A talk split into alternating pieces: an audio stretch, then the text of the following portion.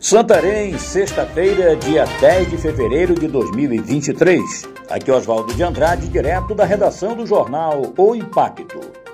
Confira comigo as notícias que são destaque na página do seu jornal O Impacto. Obra histórica. Pavimentação asfáltica é concluída na comunidade Pajuçara. Mais um sonho realizado, mais uma obra histórica para Santarém.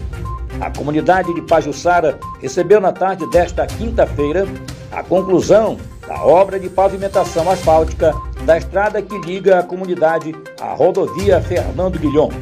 A obra foi entregue pelo prefeito Nélio Aguiar em comitiva e acompanhado da primeira-dama Celsa Brito.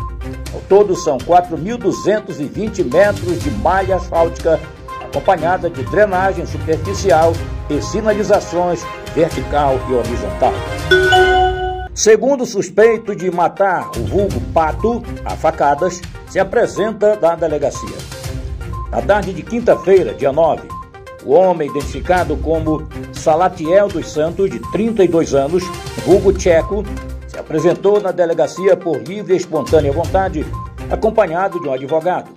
Contra ele, já havia o mandado de prisão preventiva em aberto por homicídio ele é um dos suspeitos de matar a facadas Edilson Maciel Ferreira, de 31 anos, vulgo Pato, na tarde do dia 11 de dezembro de 2022, no bairro Santo André, em Santarém. Jovem executado a tiro no bairro Maicá, em Santarém. À tarde desta quarta-feira, dia 8, o jovem Lucas da Silva Hiker, de 21 anos, foi morto por pelo menos dois tiros de arma de fogo que atingiram o peito e o braço, próximo à Fazendinha, no bairro Maicá, município de Santarém.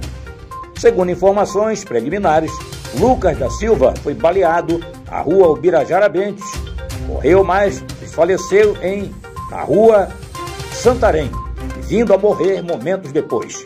Ainda conforme populares, os atiradores estavam em uma motocicleta e dispararam três vezes contra ele.